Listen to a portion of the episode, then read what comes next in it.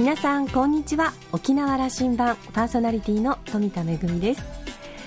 打ち合わせに出かけた先でコーヒーをいただくことがあるんですがあの1日に何件もそういった会議とかがあるとお腹タプタプになることってないですか？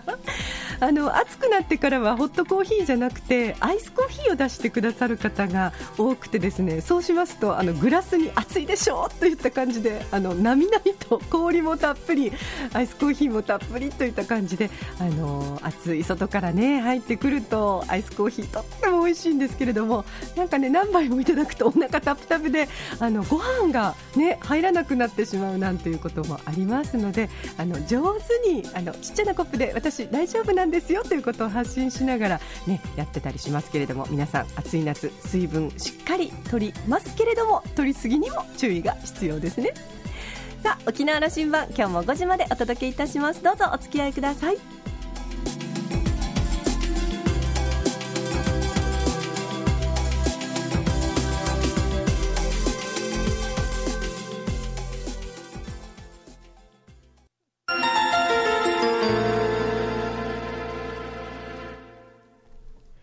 那覇空港のどこかにあると噂のコーラルラウンジ今週は東京の情報通信系シンクタンク株式会社情報通信総合研究所の上席主任研究員の三浦大輔さんとラウンジ常連客で沖縄大学地域研究所特別研究員の島田克也さんとのおしゃべりです。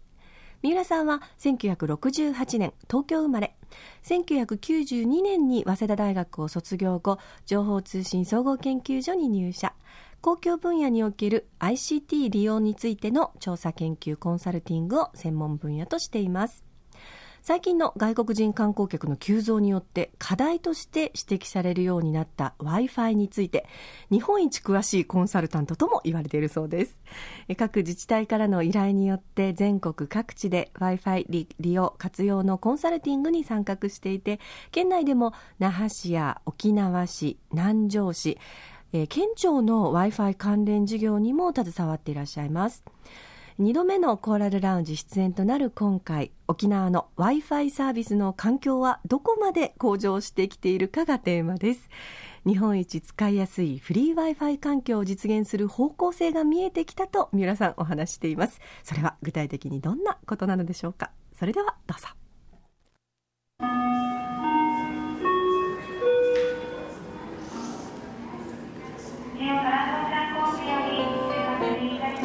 情報通信総合研究所の三浦さんにコーラルラウンジに来てもらいました。よろしくお願いします。よろしくお願いします。お久しぶりです。どうも。三浦さんには去年の確か1月か2月ぐらいだったと。そうです、ね。はい、その時もやってもらいました、はい、オンエアが3月ぐらいだったと思いますけど、うん、それ後も沖縄には毎月のようにどうですか通ってもらってるんでしょうか、はい、おかげさまで、えー、毎月のように毎月来ております。あの時の話でいうとね、もう通い始めて3年ぐらいになっていたと。ということは今年4年ぐらいになっているはずで。で、ね。はい、で月に1回か2回、えー、沖縄の情報通信の環境整備やそういうことのアドバイザーとして入ってるんだと。はいそうです。であの今日初めて見るんですけどもあの時まではいやあの下流シュエアにならなかったんだけども 今日初めてその様子でその心は？そうですね、あのー、そろそろ来てもいいかなというのが一番の理由ではあるんですけども、えー、やはりまあ4年目ですし新たな気持ちで沖縄に臨もうかなというところでございます。来なかった理由はこれ沖縄への敬意だという言い方をなさってた、ね、そうですね。やはり沖縄の地元の方が着てる服装かなと思ってたのでそのよそ者の自分が着てるのもちょっと変かなと思ったのであえて着ておりませんでした。本当に？そんなあの謙虚な姿勢で着なかったの？そうですよ、うん、似合ってますよ。ありがとうございます。どうですか？あの改めてそのそれ通してみてあの意外に似合ってるんでしました。そうなのよだから。ありがとうございます、はい、あの着こなしてください。ありがとうございます。えっ、ー、と三浦さんは私の w i f i に関する政策の、まあ、これも本当に日本中のキーワードになってきてるんですけど特に観光政策においてのキーワードになってきてる w i f i の師匠なんですけどもとんでもないです、はい、であの時も沖縄の w i f i はすごく整備がいいところまで来てこれから利活用がぐっと進むよという話をなさったんだけども、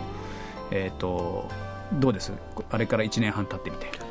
そうですね。まずまずもちろん全国的に見ても w i f i を観光地が入れていくというのはもう加速しているというか、非常に増えている中でこと沖縄県内においてもやはり自治体さんの多くでまた取り組みが進んでいたりとか、まあ、特にこれ昨年度ちょっと調べ物をしたときに分かったんですけどもホテルとかの w i f i 整備率は非常に高いんですね、うん、もうほぼ100%に近い、まあ、9割方はホテルで w i f i が入っている、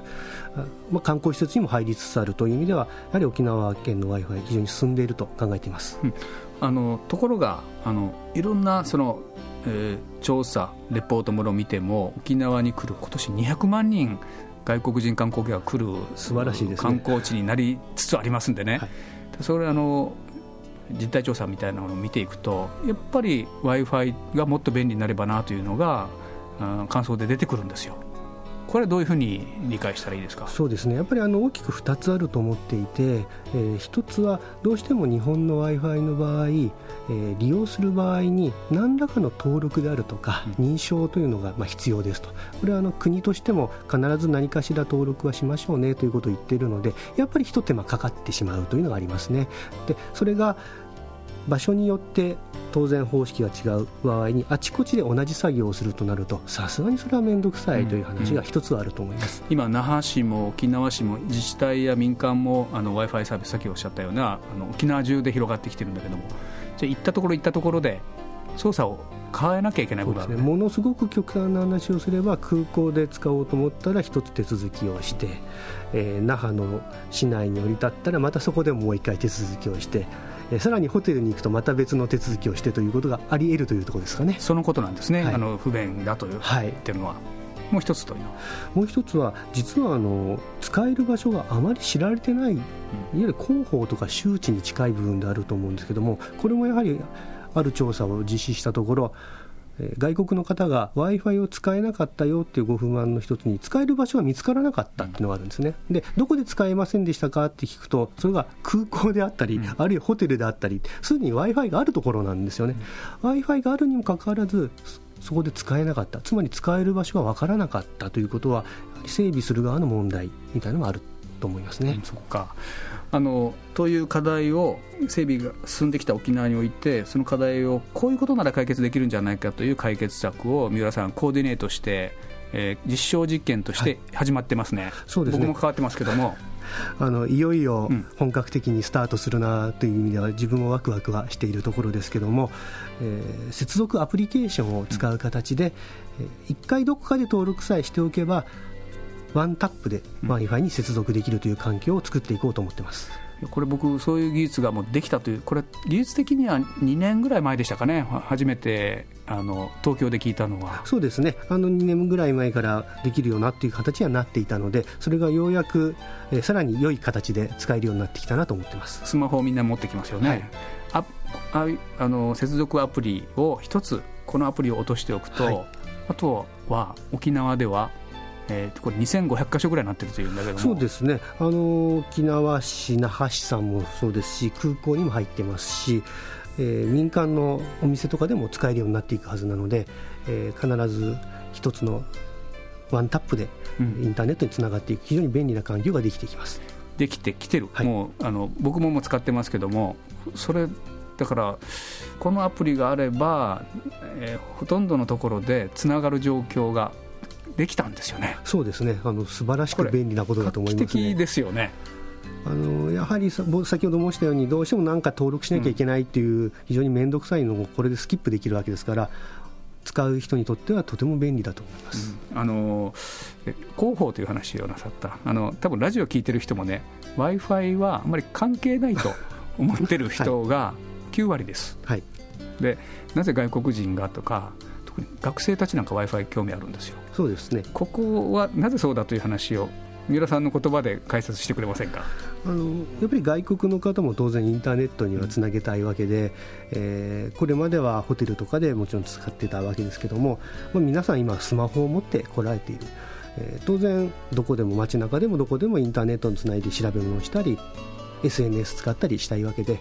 ところがもちろん外国の方ですから携帯電話の回線はないわけですよね、なので w i f i が必要だならということですね、あと外国人の方はドコモや au やソフトバンクとは契約してないわけだから。そうですね。はい。その通りですね。わざわざあの高いお金を払って契約している方もそんなにはいないですからやはり無料の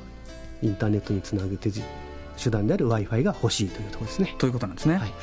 もう一つだとおっしゃった、はい学生の方とか、うん、特にあの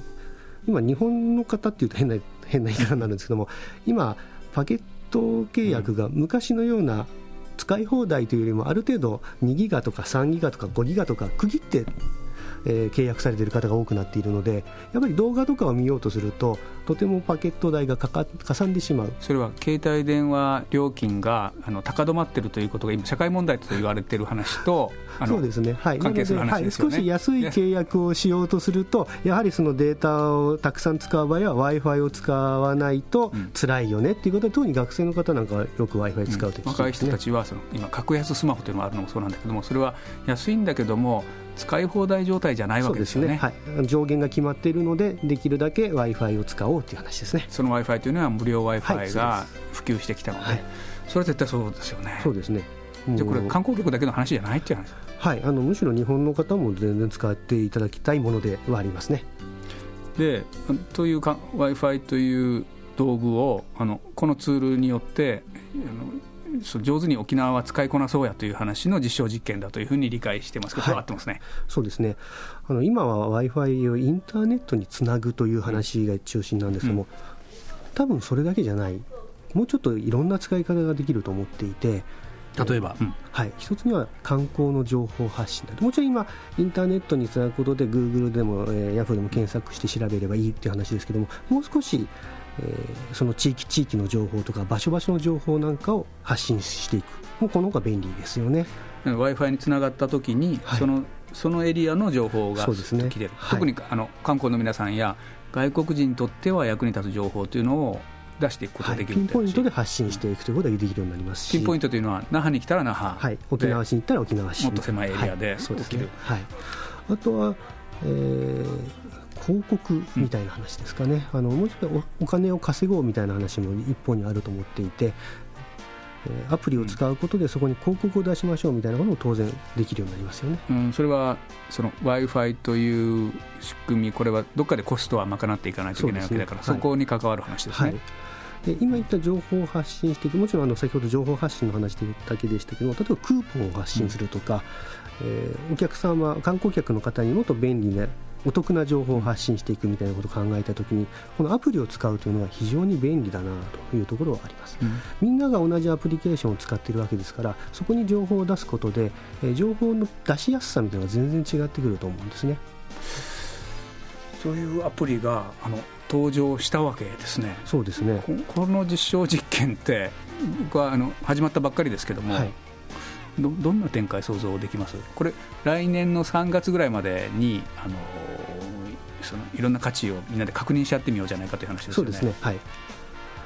やはりまず外国から来た方を中心に便利に沖縄県内の w i f i を使っていただきたいというのはもちろん第一義的にあるわけですけどもそれによって県内での観光の動きが少し変わってくればなおさなおいいなと思っています。それはなぜ w i f i が便利になると観光の動きが変わってくるんですか、はい、やはりあのお客様を誘客という言い方しますよね、うん、その時に何か ICT ツール、情報通信を使うことでお客様を特定の場所に呼ぶとかそこに引きつけるということができるようになっているわけでその手段としてこの w i f i とアプリケーションと非常に有効だと思うんですね、うん、例えば、えー、那覇那覇の空港に降りてきた方が大体那覇市内にまず行きますかね。その後そのまま北上して美ら海の方に行かれる方が多いと思うんですけど例えばその途中途中で情報を発信すること魅力的な、えー、場所や食べ物の情報を出すことで、えー、その方は高速道路から少し降りていただくようなことも可能になっていく。観光客の流れを変えるということにもこのツールが使えるんじゃないかと思っています、ね、沖縄側としていい情報を提供していくことができる。もちろんそうですねそういう意味になっている、はい、あの僕の頭の中の整理ではですねこの w i f i というツールを見ていくときにあの3段階あると思っていて、はい、その課題をこう分析していくとね。一つはそのつながりやすくなって便利につながる状況にするとインターネットに使いやすい状況を提供してあげると。その次に今三浦さんおっしゃった情報をあのこちら側から沖縄側から提供できるような状況がよりあの便利にというかこう有効に出せるようになってきたと。で3段階に本当に今おっしゃったその観光客の動きだとか次の政策に役立つような沖縄側の政策に役立つようなビッグデータとかいう言葉が出てくるんだけどもそういうことにも役立つというふうな理解でいるんですけども合ってますかね？そうですね。あのその通りだと思います。この w i f i あるいは携帯電話を使うことで、うん、この観光客の方が今どの辺に行っているのかあるいは魅力的な観光ポイントのはずなのにあまり来てないじゃないかということはある程度分かるようになってくると思うんですよね。ですのでその観光政策より魅力的な観光政策を打つという、えー、その準備のために、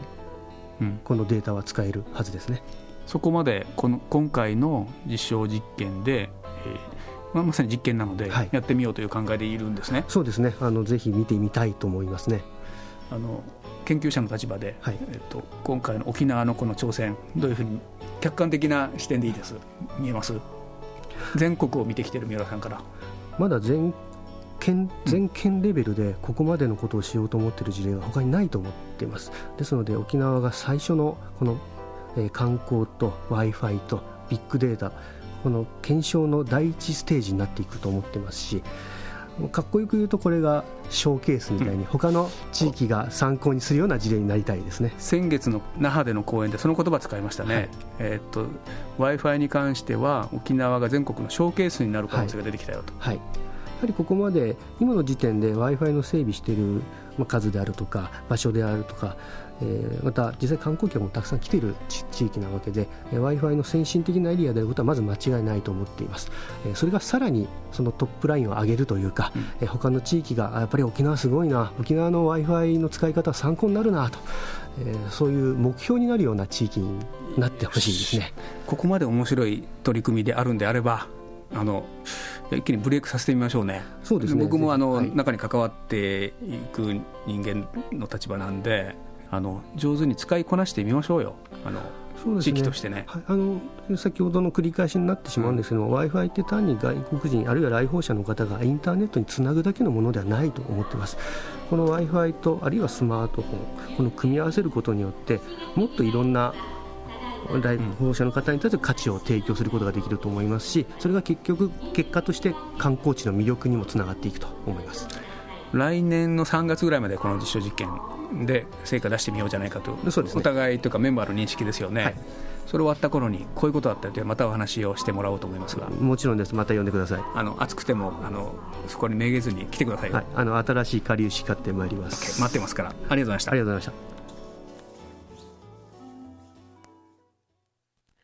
ね、今年は例年にも増して顆粒子を切る機会が増えそうな三浦さんなんですが実はあの、えー、今回お話にも出てましたこの w i f i の活用のお話。私普段携わっているあの舞台芸能の世界でもあの観光客の皆さんに向けての情報発信どういうふうにしたらいいのかっていうのがもう大きな課題でで私もちょっとこのフリー w i f i の実証実験のことをちょっと耳にしていたのであの、ね、ちょっとミーティングの時に上げてみたんですがなかなかやっぱりピンとこないらしくてえこれはどんなな風にして使うんですかねとか、誰が使うんですかね効果がありますかね みたいな感じなので、あの、大きな疑問符はついていましたけれども、いや、でも、今日のお話を伺っていると、大きな力になるということを思いますね。単にこう、インターネットにつなげるだけではなくて、えー、まあ、あの、そこで情報発信ができる、観光客の動きの流れまで変えることができる、こうして観光、Wi-Fi、えー、ビッグデータを活用しながら、えー、沖縄の、まあ、観光地としての魅力をさらに高めていくことができるというようなお話でしたね。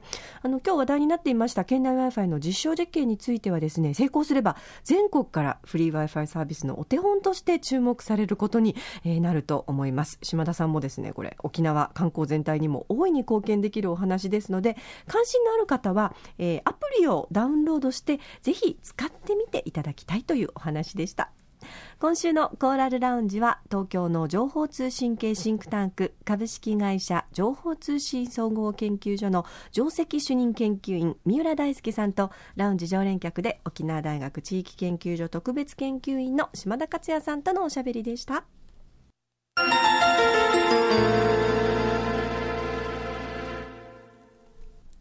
めぐみのあしゃぎだよりのコーナーです国際通りのど真ん中にありますちょっとリッチな公民館でおなじみの那覇市の文化展物館お出かけになったことありますか？いろんなこう楽しい催しがあるんですが木曜日はですね木曜芸能公演ということで100歌両覧と題して様々な公演が行われています。7月の公演をご案内しますね。まずはですね、今度の木曜日7月の14日は、えー、玉城流うどい春の皆さんによります琉球舞踊の公演があります。えー、古典踊り、象踊り、そして創作舞踊、移り変わりゆくま舞踊の歴史を感じることができる舞台となっています。そして今回の目玉はですね、ピアノの調べに乗せて舞う創作のカジアデフ、絆を初披露します。未来へつなげるうどいはるの皆さんによります、ピアノと琉球舞踊のコラボレーション、ぜひお楽しみください。そして21日木曜日は、えテンブスクラシックボリューム2ということで、エアリーな音楽、量をいざなうをお届けいたします。まあ、夏真っ盛り、暑いですよね。涼しげな時間をお届けするという、まあ、コンセプトで、天仏クラシック第2弾のテーマは、夏の涼風です。えー、フルートの戸口圭さんと、えー、ハープの大木理恵さん、えー、涼しげな音のシャワーを演出するという、天仏クラシックボリューム2エアリーな音楽です。えー、こちらはですね、昼と夜の2回公演になっておりまして、昼はあの様々な特別料金も用意されているそうです。えー、どちらも詳しくは、えー、那覇市天仏館のホームページで時間などチェックしてお出かけくださいね。あの、私もね、好きでよく、えー、天仏館の方出かけるんですけれども、あの、まあ、あの、大きなドーンというステージで見る、えー、舞踊もね、楽しいんですけれども、こうしたところでね、より近いところで見る舞台公演も楽しいと思いますよ。ぜひお出かけください。めぐみのあしゃぎだよりのコーナーでした。沖縄羅針盤はインターネットを活用したポッドキャストでも配信中ですラジオ沖縄もしくは沖縄羅針盤と検索してポッドキャストでいつでもお楽しみいただけます。沖縄羅針盤今週も最後までお付き合いいただきましてありがとうございました。そろそろお別れのお時間です。パーソナリティは富田恵でした。それではまた来週。